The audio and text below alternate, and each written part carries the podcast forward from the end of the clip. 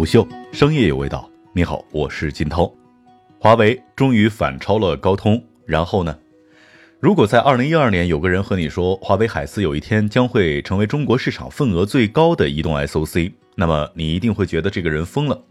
彼时，华为的 K 三 V 二因为糟糕的表现被视作笑话，华为的自研芯片计划也是备受质疑。但如今这一幕真的出现了，海思终于反超了高通。四月二十八号，据调研机构发布的最新数据显示，二零二零年第一季度，华为的海思第一次登顶中国智能手机处理器市场，成为中国大陆市场份额最高的移动 SOC 生产商。具体来说，华为海思以百分之四十三点九的份额位居第一，其最大的竞争对手高通以百分之三十二点八的份额紧随其后，联发科与苹果分列三四，之后就是几乎可以忽略不计的其他了。不过，这个季度的市场显然不是健康的状态。报告中也提到，二零二零年第一季度受到疫情等因素的严重影响，中国大陆市场的智能手机处理器出货量同比大跌百分之四十四点五，几乎各大品牌的出货量同比都有一定的下降。除了华为，海思这季度的出货量与去年同期相比几乎持平，达到了两千两百二十一万片。麒麟处理器目前只在华为手机上使用。而过去，华为手机根据产品线的不同，会分别搭载海思麒麟和高通的处理器，比例一度接近五五开。而如今，超过百分之九十的华为手机采用了自家的海思麒麟处理器，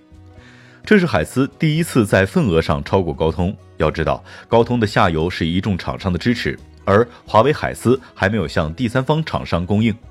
这背后当然有产品节奏的问题。海思最大的竞争对手高通骁龙八六五的发货时间稍晚一些，而麒麟九九零已经大规模出货了。不过，麒麟处理器的全系布局已经尝到了甜头。如果从性能来看，高通的八系在综合性能上要领先麒麟九系，但在终端芯片上，习惯挤牙膏的高通已经被海思反超。海思靠着次旗舰的八系卡在了高通中高端之间，高通甚至几乎没有直接对标的产品。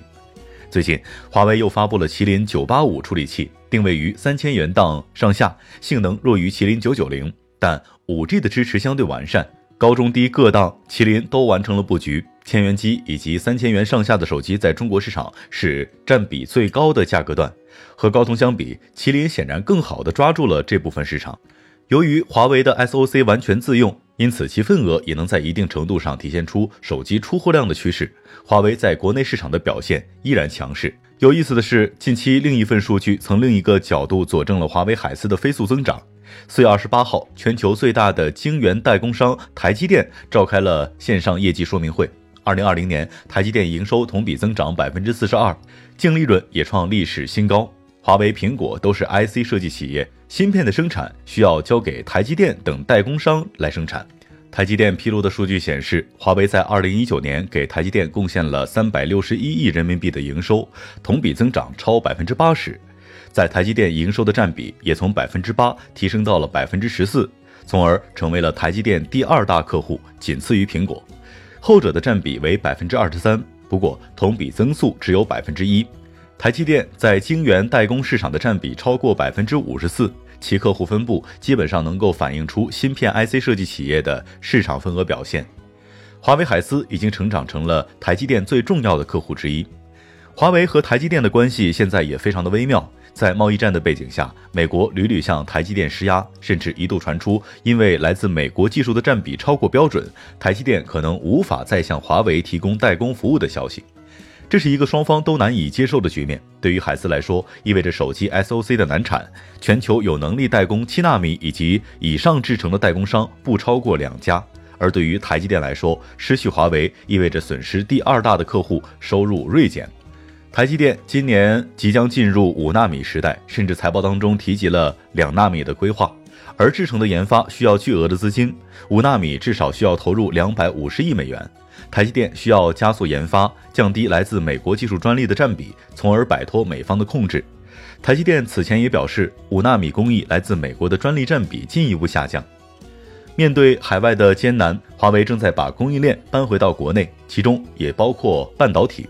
中国最大的晶圆代工商中芯国际已经和华为在代工上展开了合作。路透四月十六号报道，华为正在逐步将内部设计的芯片生产从台积电转移到中国大陆公司，以准备更多的美国限制。不过，在制程技术上，中芯国际和台积电、三星有着代际的差距，短时间内无法完全承载华为海思的需求。四月九号，华为子品牌荣耀发布了千元机产品 Play 四 T，搭载麒麟七幺零 A 处理器。值得注意的是，这款低端处理器就采用了中芯国际的十四纳米工艺代工。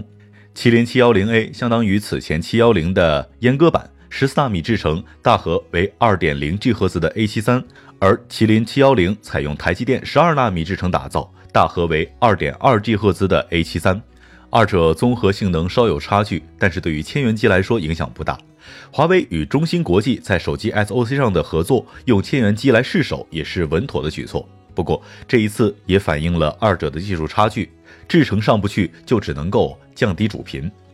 四月七号，中芯国际在港交所发布公告，在半导体行业走低的背景下，上调了二零二零年一季度的营收预期，由百分之零到二上调至百分之六到八。毛利预期由百分之二十一到二十三上调至百分之二十五到二十七。实际上，十四纳米制程在中芯国际的营收占比中不足百分之一，这显然不是麒麟七幺零 A 这一款产品带来的，更多的是在贸易战以及疫情的大背景下，部分国产 IC 设计企业有了逐渐把代工转移到国内的趋势，华为起到了一个带头示范的作用。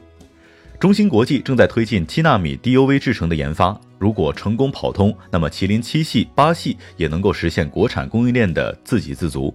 但最最旗舰的 SOC 代工，中芯国际显然一时半会儿是顶不上的，这就有点强人所难了。路透的报道当中也提到，到二零一九年底，华为可以转移到中芯国际的芯片产量，可能只占芯片产量的一到三个百分点。就现在的技术发展来看，如果今天贸易战升级，台积电无法为华为提供代工服务，那么海思 SOC 将一夜回到解放前，中高端产品线全部熄火。海思正在逐渐壮大，在一个特殊的时期，它成为了中国市场的头名，不再是那个连自家高管都嫌弃的存在。